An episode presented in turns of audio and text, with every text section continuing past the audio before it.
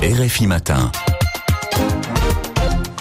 Depuis 15 jours tout juste, les salariés de l'industrie automobile américaine n'en démordent pas. Une partie des travailleurs syndiqués du secteur font grève pour obtenir des augmentations salariales. Et particularité de ce mouvement, trois grands constructeurs du pays sont concernés. General Motors, Ford et Stellantis. Avec nous en ligne de Washington, Guillaume Naudin, bonjour. Bonjour.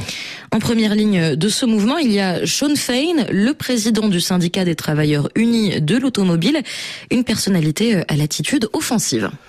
Oui, c'est valable pour ses relations avec les patrons de l'industrie automobile, mais aussi au sein même de son propre syndicat. Il le dirige depuis le mois de mars dernier.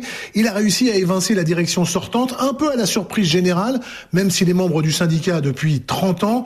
Et ce que vous allez entendre, ce sont ses premiers mots à la tribune après son élection? Let's get ready to rumble!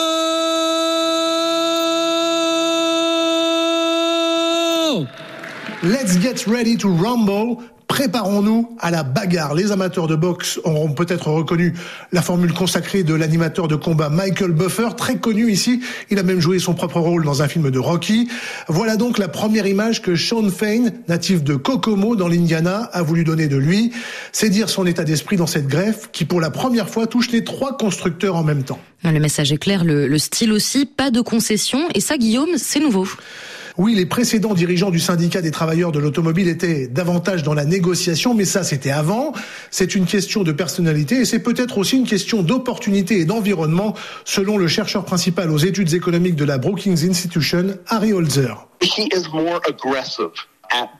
Il est plus agressif dans sa recherche d'un bon accord par rapport à ce que nous avons vu de la part d'anciens présidents. Mais est-ce que c'est lié à lui ou aux circonstances? Les travailleurs ont abandonné beaucoup de choses pour sauver ces entreprises pendant la crise financière il y a environ 15 ans. Et les salaires restent plus bas que ce qu'ils étaient à l'époque. Les entreprises se sont rétablies et font des bénéfices très importants. Donc, toutes ces circonstances créent un environnement dans lequel Sean Fain peut être plus agressif et plus exigeant. Et au passage, c'est aussi peut-être qu'il y a beaucoup de grèves en ce moment aux États-Unis, beaucoup de groupes syndicaux. Le fait que les syndicats soient plus agressifs pour différentes raisons, c'est dans l'air du temps depuis la pandémie. Et peut-être que ça l'encourage aussi. Sean Fain colle tout à fait à cet air du temps, hein, avec un discours pour le moins inhabituel outre-Atlantique. Oui, en début de semaine, Joe Biden s'est rendu sur un piquet de grève à Détroit pour apporter son soutien aux grévistes. C'était la première fois qu'un président en exercice faisait ça de mémoire d'historien. Il a parlé au total moins d'une minute trente. Sean Fain, lui, a parlé plus longtemps pour dire que son syndicat était en guerre contre la cupidité des entreprises, la classe des milliardaires, les élites et les PDG sous le regard un peu circonspect du président qui s'est bien gardé d'apporter son soutien à cette partie du discours. C'est un fait, Sean Fain n'aime pas les milliardaires, il refuse d'ailleurs de voir l'ancien président Donald Trump, lui-même venu courtiser le vote ouvrier à Détroit, et Sean Fain explique très clairement pourquoi sur CNN. Je ne vois pas l'intérêt de le rencontrer parce que je ne pense pas que ce type ait le moindre intérêt pour ce pourquoi nos travailleurs se battent et ce pourquoi la classe ouvrière se bat. Il sert à la classe des milliardaires et c'est ce qui ne va pas dans ce pays.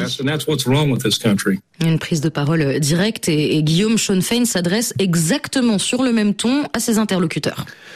Oui, difficile de dire si c'est une technique de négociation qui consiste à demander beaucoup pour obtenir un bon résultat, mais il demande près de 40% d'augmentation sur 4 ans, ainsi que la semaine de 4 jours payée 5 jours. Il l'exige même, c'est parce qu'il pense qu'il en a les moyens. Son syndicat a une caisse de grève estimée à plus de 800 millions de dollars et toute historique qu'elle soit, cette grève ne concerne pour l'instant que 18 000 syndiqués sur 150 000.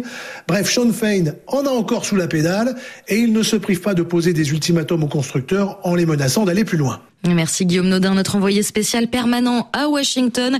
Et ce dossier aujourd'hui, l'économie, est à retrouver sur notre site www.rfi.fr.